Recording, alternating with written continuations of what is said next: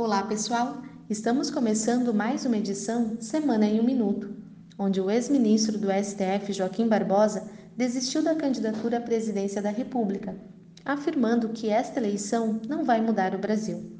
Falando do cenário fiscal, o secretário da Receita Federal, Jorge Rachid, disse nessa semana que o ideal seria que o Brasil tivesse metade dos gastos tributários atuais Rashid reforçou que o padrão internacional é de um gasto tributário em torno de 10% da arrecadação anual, mas que o Brasil tem cerca de 20%, e que, mesmo com a reforma da Previdência, outras medidas deverão ser tomadas no próximo governo.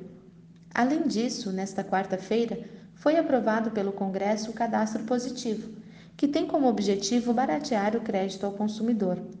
Já para a próxima semana, a expectativa é que o Banco Central reduza em mais 0,25% a taxa Selic na reunião do Copom. Por último, foi divulgado pelo IBGE o IPCA de abril, que avançou em 0,22%, resultado abaixo dos 0,28% esperado pelos investidores e mais próximo dos 0,25% projetados pela XP.